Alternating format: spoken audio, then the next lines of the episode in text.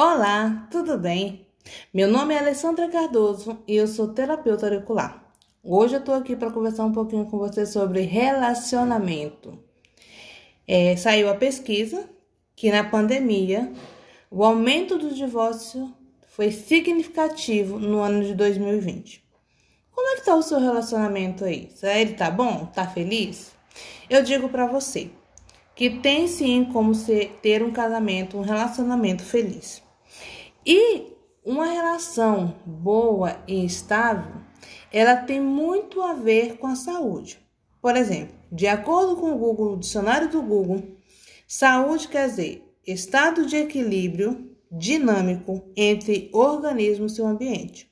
Então, de acordo com o Google, tem que estar um equilíbrio, né, entre a pessoa, o ser, né, o, pode ser animal, né, do reino animal ou até mesmo do reino vegetal, mas no caso nosso, no caso seres humanos que eu estou mencionando, esse ambiente. Qual é o ambiente que você está vivendo?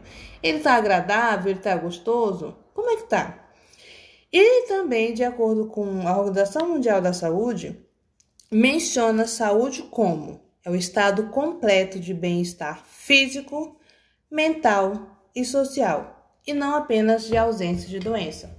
Vamos parar para pensar. Quando nós é, temos o, a mania de separar então a doença da saúde, e as duas estão correlacionadas, porque quando eu estou doente, eu estou com falta de saúde, e quando estou com saúde, realmente estou com falta de doença, ou não necessariamente. Mas então, de acordo com a Organização Mundial da Saúde, é um completo bem-estar físico, tanto mental, social, emocional. Então, gente, é, não podemos destacar, separar, né, a relação pessoal que nós temos com a família também da questão da saúde. Eu tinha uma paciente que a diabetes dela estava sempre descompensada por causa do estresse que ela tinha no casamento. Sim, se você quer ter um casamento feliz, eu vou dizer para você, é possível. Eu digo para você que nesse espaço aqui do relacionamento que é possível ter. Como é que eu digo que isso é possível? Porque eu vivo um casamento feliz. Olha, observa bem. Você pode estar achando que mentira. Não existe casamento feliz. Sim, existe casamento feliz. Não existe casamentos perfeitos. Isso eu não vou dizer para você porque você não é perfeita, a pessoa que você escolheu também não é perfeita, mas mesmo assim tem como nós termos felizes no casamento. E eu vou te falar, então, como é que pode ter um casamento feliz? Primeiramente, você tem que estar comprometido com seu casamento. Se você realmente está querendo, 70% é possível de ser feliz. Como assim? Mas e a outra parte? Bom, já ouviu aquele ditado? Quando não quer, dois não briga? Se você investe, por exemplo, no banco 70% do, do seu rendimento, ou se você ganha 70% do, do seu rendimento, você acha que tem, é, é ruim? Não, é bom, porque 70% é muito investimento. E geralmente, por exemplo, se a outra pessoa observa que você está realmente comprometido, a tendência dela é de realmente se comprometer. Agora, o papo reto que eu vou mandar aqui agora é para solteiras, porque para um casamento ser feliz, começa de tudo sobre a base do namoro. E para que então você escolha alguém que realmente vai fazer acrescentar em sua vida, você precisa lembrar o seguinte, que você precisa se amar. Gente, preste atenção no que eu estou dizendo. O amor é muito necessário para qualquer tipo de relacionamento. E principalmente com você. Quando você tem amor próprio, né, que ele está num nível elevado, não pode ser demais também, né, para pisar nas outras pessoas, mas também não pode ser de menos. E quando você então tem bastante o amor próprio, você simplesmente você você se acha precioso. Você é tão precioso que você não se vende por qualquer coisa. Você fala para você, eu sou precioso, eu não me contento com pouco, me contento com muito. Claro que eu não estou dizendo que você vai ser um narcisista, egocêntrico, né? Que vai estar tá menosprezando, mas simplesmente também você não vai te colocar no chinelo. Tem pessoas que tá tão assim, tão é, falta de amor próprio, com tanta eh, pouca estima com ela mesma, que ela acaba pegando a primeira pessoa que aparece, com medo de ficar só. Gente, olha só o perigo disso. A pessoa simplesmente não tem o um amor próprio, não se acha valiosa e simplesmente fica investindo em um namoro ou em algo que não vai dar certo. Então, o que eu digo para você? A importância de você se amar e você se achar importante. Que simplesmente você vai negar alguém que não quer te dar o mesmo tanto que você, o tanto que você vale. Você que vai determinar qual é o seu valor. Você se acha que você vale 10, 20, 30, 100? É, o, a nota, o preço que você dá é o preço que as pessoas vão te dar.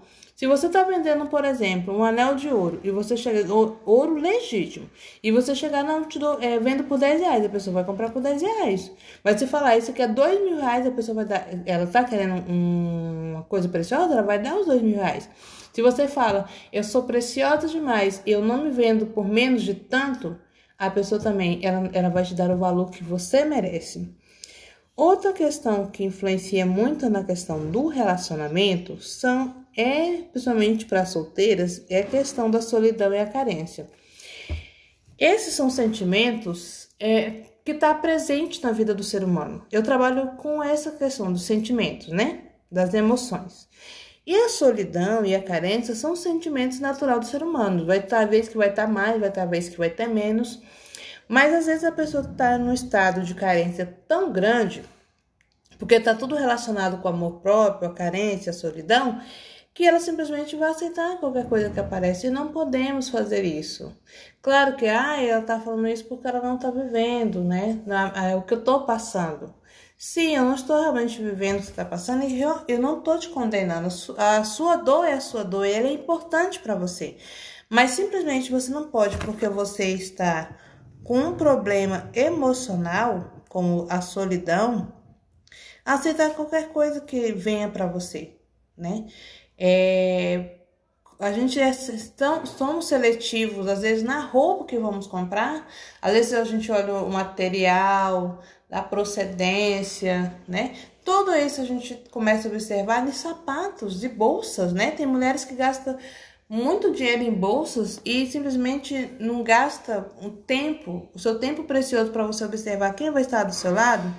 E é por isso então que às vezes alguns relacionamentos não dá certo, simplesmente porque elas estão não têm amor próprio e acabam aceitando qualquer um que vem. Ou no caso, os sentimentos como as emoções, né? Sentimentos como solidão e carência faz com que elas peguem a primeira pessoa que aparece. Então vamos trabalhar essa questão do amor próprio e a solidão e a carência. No próximo vídeo ou no próximo áudio, eu vou simplesmente falar como é que você pode trabalhar então seu amor próprio, a sua solidão e a carência. Obrigado por ter ficado até aqui e é até a próxima. Beijos e tchau. Uma carta de despedida de uma mãe para os seus filhos. Querido e amados filhos, eu parti para um lugar apenas para descansar. Embora eu admito eu não querer ir para longe dos meus amores. Pode saber que o meu coração despedaçou no momento em que percebi que eu não poderia mais estar com vocês. Eu sei que como cresceram, se tornaram homens e mulheres fantásticos e dependentes. O meu bem mais precioso, o meu propósito de vida. E graças a vocês, eu pude me tornar cada vez mais forte. E cada dia eu lutava para vencer todos os obstáculos, para lhes proporcionar um pouco de felicidade. Para vocês, que são as pessoas mais importantes de toda a minha existência. Eu espero que chorem, porque quero que lavem seus corações e fique apenas as boas lembranças de uma mãe que daria tudo para ter um pouco mais de tempo, para poder lhes abraçar, reafirmar o meu amor, fazer o prato favorito de cada um e dar um pequeno beijo, dando o meu último conselho. E pode ter certeza que eu queria me despedir da melhor forma possível, embora toda despedida nunca é fácil. Espero que o meu esforço valha a pena. Por cada um de vocês lutarem pela vida, viver para serem felizes, para fazer outros felizes, contribuir para um mundo melhor. Porque vocês sabem como me esforcei para ajudá-los, tanto vocês como a outros. Eu imagino a dor que estou sentindo e eu trocaria o sofrimento de vocês pela minha felicidade. Quero dizer apenas um breve tchau e sinta o meu amor para sempre. De sua mãe, Iraci Gramacho.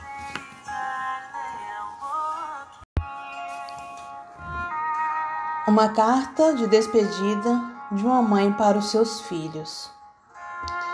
Querido e amados filhos, eu parti para um lugar apenas para descansar. Embora eu admito eu não querer ir para longe dos meus amores. Pode saber que o meu coração despedaçou no momento em que percebi que eu não poderia mais estar com vocês. Eu sei que como cresceram, se tornaram homens e mulheres fantásticos e dependentes, o meu bem mais precioso o meu propósito de vida. E graças a vocês, eu pude me tornar cada vez mais forte. E cada dia eu lutava para vencer todos os obstáculos, para lhes proporcionar um pouco de felicidade. Para vocês, que são as pessoas mais importantes de toda a minha existência. Eu espero que chorem, porque quero que lavem seus corações e fica apenas as boas lembranças de uma mãe que daria tudo para ter um pouco mais de tempo, para poder lhes abraçar, reafirmar o meu amor, fazer o prato favorito de cada um e dar um pequeno beijo, dando o meu último conselho. E pode ter certeza que eu queria me despedir da melhor forma possível, embora toda despedida nunca é fácil. Espero que o meu esforço valha a pena. Por cada um de vocês lutarem pela vida, viver para serem felizes, para fazer outros felizes, contribuir para um mundo melhor. Porque vocês sabem como me esforcei para ajudá-los, tanto vocês como a outros. Eu imagino a dor que estou sentindo e eu trocaria o sofrimento de vocês pela minha felicidade. Quero dizer apenas um breve tchau e sinta o meu amor para sempre. De sua mãe, Iraci Gramacho.